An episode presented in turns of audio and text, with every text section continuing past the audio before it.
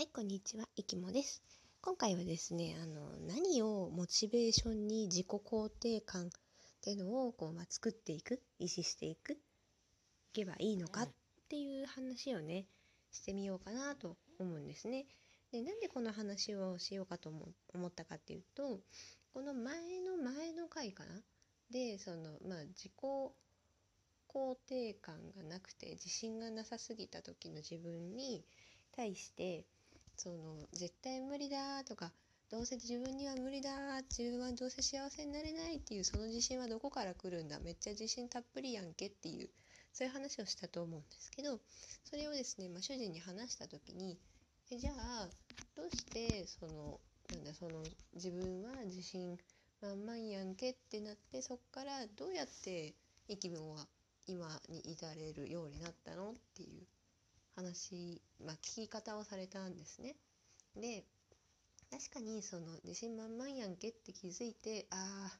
ダメだってまたこう落ち込むっていう人の方が多いよなって確かに思ったんですね。じゃあなんで私はそうなんなかったかっていうことをちょっと考えてみたんですけどそのまあなんだろうな結局ねあの自分に自信がなくなるっていうのは意思の問題じゃないんですよ。本人のなんだろう意志の強さとかあと自信があるないっていうのはこう生まれつきみたいな風に思ってる人もいるかもしれないんですけどそれってやっぱやっぱっていうか違くてあの後天的に身につくものなんですね。でもっと言うと人間のなんだろう心理について詳しく勉強すると自信がなくなったりとか新しいことに挑戦したりとかっていうのが脳みそのメカニズムとして難しいっていうのが分かるんですよ。だからそのなんだろう自信がなくなったり自分を否定しちゃったりっていうのは脳みそのメカニズム的なものなんですね。問題はそこにあるんですよ。自分自身の意思とは関係のないところに原因があるんですね。だからこうまあ周りの人とかはねこうそんな自信持ちなよとかそんな難しく考えることないよとかって、まあ、気軽に言うんですけどそれは、まあ、脳のメカニズム的にその人たちはうまくいくような何て言うんでしょうねあの背景って言ったらいいのかながあってでマイナスに捉えちゃう人や深く考えすぎちゃう人っていうのはそういうふうに考えるメカニズムがあってでそれがこう何度も何度も何度も何度も繰り返していくことでそれが強化されていくんですね。だからまあなんだろう。獣道ってあるじゃないですか。あの森とかの中に突然現れるこう雑草とかをこう踏み踏みまくるとなんとなく道っぽくなるのができると思うんですけどそれ動物が何度も何度もこう往来行き来することでできる道なんですけどあんな感じで何度も何度も踏み重ねる。同じパターンを何度も何度も繰り返すと人間の脳みそっていうのはそれがすごく得意になるんですね。まあ、あの単純作業とかもそうだと思うんですけどちょっと最初はこうぎこちないものがもう100回200回やるともう息もせず目も目も目も使わずにもう何も見ずともこうできるみたいなでそういう傾向があるのでマイナスに考えたりあとまあ自己否定しちゃったりっていうのはそれを何度も何度もやりすぎたせいでそれがめちゃくちゃ強化されてるのでそれと違う道に進むことができなくなってるんですね。でそういう感じのことを心理学とかを通して学んでいくとあ自分の心が弱いからとか自分のなんだろう我慢が足りないからとかそういうところの題じゃないぞっていうことに気づくようになって、まあ、まず精神的にかなり楽になったんですよね。でそれプラスあの人間の脳みその話っていうか、まあ、心理の話をすると自分のことを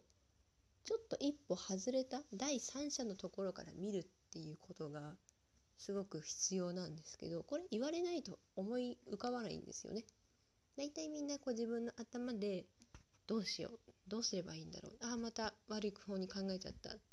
まあ、私もそうなんですけど しちゃうんですよ。でそれをこう、まあ、誰かに喋っていやもうもうちょちょっとそれ深く考えすぎなんじゃないのって言われてもいやそんなことはないってなっちゃうんですよね。だけどそれを例えばですね日記とかで書き散らかすわけですよ。私も一時期すごい書き散らかしてたんですけどもうマイナス思考のなんだろう思いの丈を全部紙に書き出してですね。もうなんか途中もう何も言葉が出なくなるまで書き出すんですよ。一心不乱に。もうなんかほんとルーズリーフに書いてたんですけど表裏3枚ぐらいになってたりする日もあって。でそれを書き散らかして疲れ切って、まあ、寝るじゃないですか。で数日後とか数週間後とかに不意に読み返すんですよ。そうすると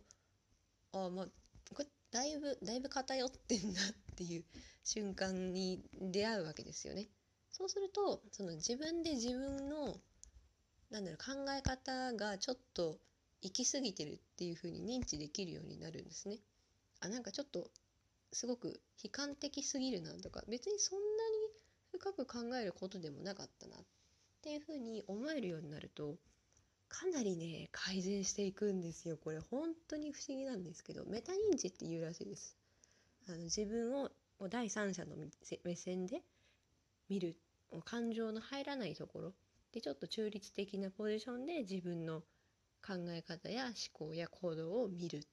ていうのがすごく効果があるんですね。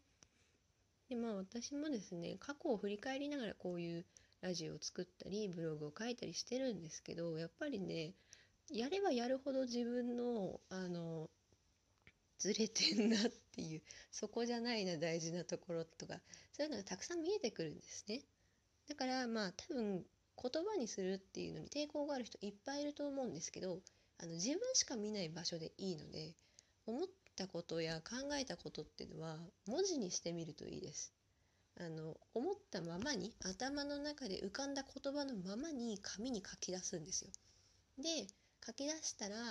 だいぶ後になってとか、まあ、1週間後とかその時の記憶感覚感情を忘れたぐらいの時にちょっと読み返してみるんです。するとあーなんかすごいすごいことになってるなって冷静な自分での目線で見るとあの自分の感覚っていうのがちょっと見えてくるんですね。